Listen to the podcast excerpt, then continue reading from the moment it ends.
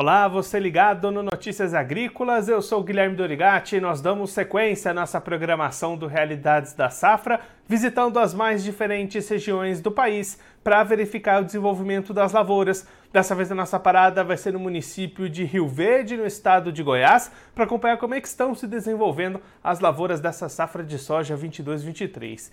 E quem vai conversar com a gente sobre esse assunto é o Everaldo Pereira, ele que é vice-presidente do Sindicato Rural de Rio Verde, já está aqui conosco por vídeo. Então seja muito bem-vindo, Everaldo, é um prazer tê-lo aqui no Notícias Agrícolas.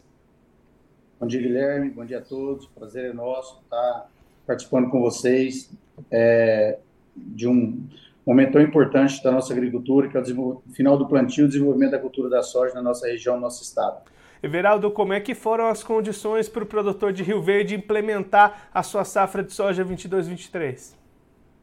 Olha, Guilherme, é, foi um ano bem complexo. Nós tivemos é, o início das chuvas talvez até antecipado no final do mês de setembro, onde que se deu o início é, das primeiras áreas a serem semeadas. É, o início de outubro foi satisfatório de chuva na nossa região, no sudoeste goiano, porém é, não foi generalizado. Nós tivemos uma segunda quinzena de outubro com menos pluviometria e novembro com boa parte da região bem seca. Né? É, em relação às últimas safras, nós tivemos uma incidência maior de replantios, está praticamente finalizada o plantio na nossa região, a, mas as chuvas do mês de novembro foram muito irregulares é, certamente nós dificilmente repetiremos as mesmas produtividades dos últimos anos. Ou seja, é, está sendo um ano bem mais difícil para os agricultores dessa região. E aí, Everaldo, só para a gente ter uma ideia do tamanho disso, qual que costuma ser uma média de produtividade aí do município em anos positivos? Olha, é, os últimos dois anos o clima foi um pouco mais favorável. Nós temos uma média em torno de 60 sacas, 63 sacas por hectare né, ou seja, 3.600, 3.800 quilos. É, predomina na nossa região, né, Guilherme, variedades de ciclo de 105 a 115 dias.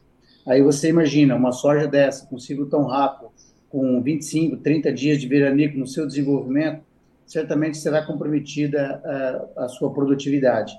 Então, é difícil é, medir né, qual que é o tamanho é, dessa redução, mas é, fora as áreas que nós tivemos replantadas na região, que isso também já foge do, do período ideal de plantio, é, parte das lavouras tiveram é, seu é, desenvolvimento comprometido. E isso certamente implica, implicará numa menor produtividade. Eu acho que ainda é cedo para a gente fazer essa análise, né? ainda tem muita coisa para acontecer, tem todo o restante mês de dezembro, janeiro e fevereiro para para finalizar a cultura da soja, mas a gente já é, pode afirmar, não será um ano de tão boas produtividades quanto os últimos anos.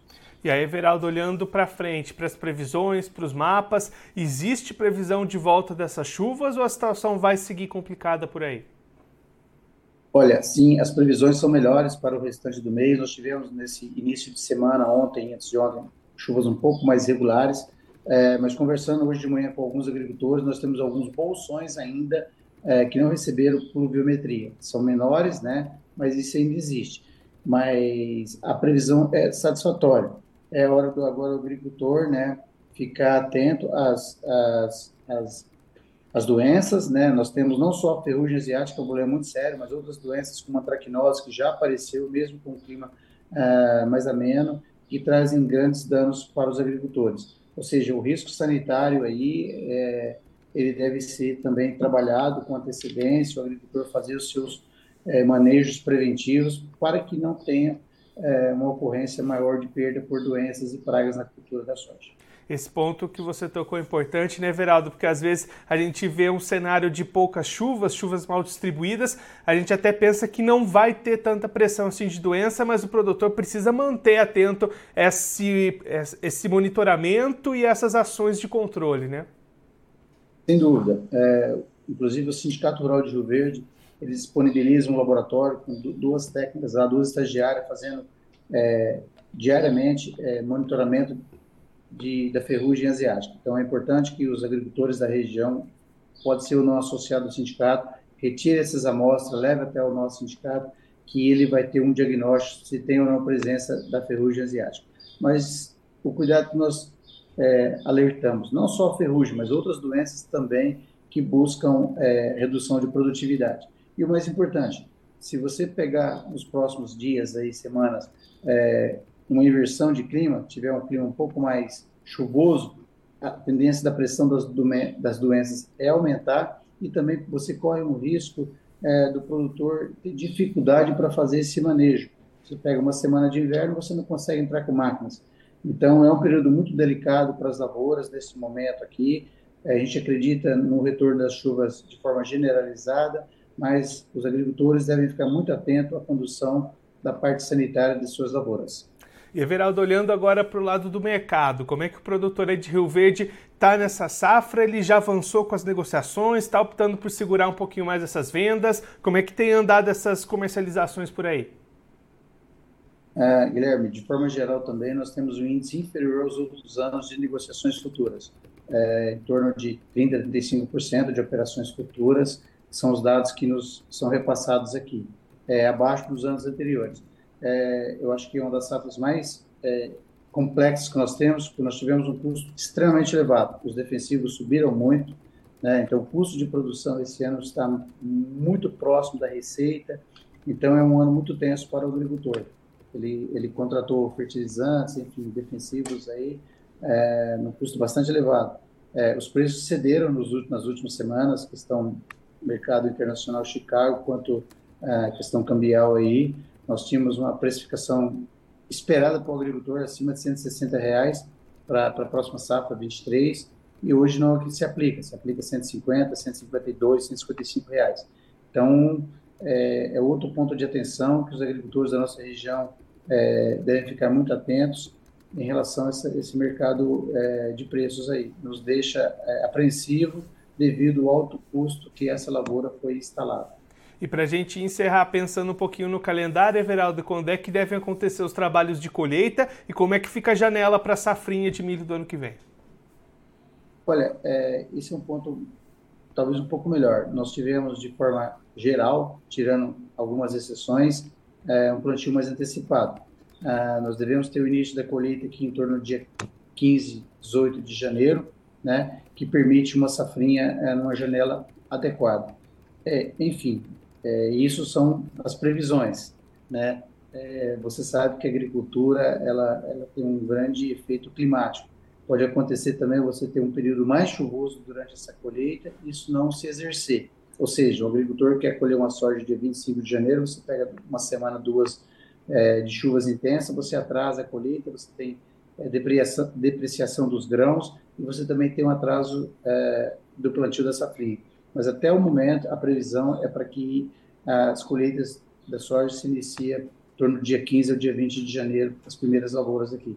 E é uma janela adequada para a safrinha na nossa região.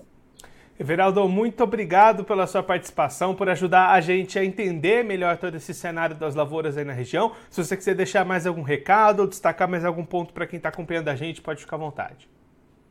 Guilherme, eu te agradeço o espaço de estar comunicando aí com os nossos colegas, nossos colegas agricultores, e é, ficar atento. Realmente, as doenças hoje é, elas são bastante intensas, e o agricultor fazer essas aplicações preventivas aí, tomar muito cuidado, né, ficar muito atento a essa questão custo da produção esse ano e tentar fazer algumas operações antecipadas que ele possa proteger um pouco o seu custo de produção. E agradeço, agradecer o espaço da Notícias Agrícolas para a gente estar comunicando com o nosso setor. Muito obrigado, Guilherme. Everaldo, mais uma vez, muito obrigado. A gente deixa aqui o convite para você voltar mais vezes, a gente seguir acompanhando o desenvolvimento dessa safra em Rio Verde. Um abraço, até a próxima abraço, até a próxima. Esse, o Everaldo Pereira, ele que é vice-presidente do Sindicato Rural de Rio Verde, no estado de Goiás, conversou com a gente para mostrar como é que estão se desenvolvendo até aqui as lavouras de soja dessa safra 22-23. Everaldo destacando que o plantio começou mais cedo, aproveitando as boas chuvas já no início de setembro, avançou bem, mas a partir da segunda quinzena de outubro as chuvas começaram a ficar mais irregulares. Algumas regiões pararam de receber essas precipitações. Novembro também foi um mês abaixo da média de chuvas e aí algum alerta já está ligado para a produtividade dessa safra lá em Rio Verde. O Everaldo até destacando que nos últimos anos a média de produtividade do município ficou em torno de 60 a 63 sacas por hectare, para esse ano a expectativa já é ficar abaixo desse patamar, justamente em função desse período de falta de chuvas. A expectativa, olhando para as previsões, para os mapas climáticos, é de uma melhora dessa situação daqui para frente e ainda a manutenção de uma boa safra, como o Everaldo destacou aqui para gente, mas para isso, claro, o clima tem que contribuir e o produtor tem que manter a sua atenção aos tratos culturais, aos manejos, às ações de prevenção de doenças, como a ferrugem, como a traquinose, tudo isso para manter esse bom potencial produtivo esperado para a safra de soja 22-23. Já olhando para o lado do mercado, aí o Veraldo destacando um receio do produtor em participar das negociações entre 30% e 33% da safra negociada até o momento, um patamar segundo a liderança menor do que os anos anteriores, produtor olhando para o mercado com custos de produção muito elevados, preços menores do que os esperados e aí uma margem bastante apertada, o produtor vai precisar ter bastante cautela, ter bastante calma para fechar suas negociações e conseguir rentabilidade para essa safra lá de Rio Verde, safra de soja 22-23, que a gente vai seguir acompanhando o desenvolvimento não só lá em Rio Verde, mas em todas as outras regiões do Brasil também. Bom, agora eu vou ficando por aqui, mas você aproveite para se inscrever no canal do Notícias Agrícolas no YouTube. Por lá você pode acompanhar os nossos vídeos, as nossas entrevistas. Também deixe o seu like, mande a sua pergunta, o seu comentário, interaja conosco e com a nossa programação. Você também pode clicar no sininho, assim você ativa as notificações e fica sabendo de todas as novidades do Notícias Agrícolas. Eu vou ficando por aqui, mas a nossa programação volta daqui a pouquinho. Então continue ligado no Notícias Agrícolas.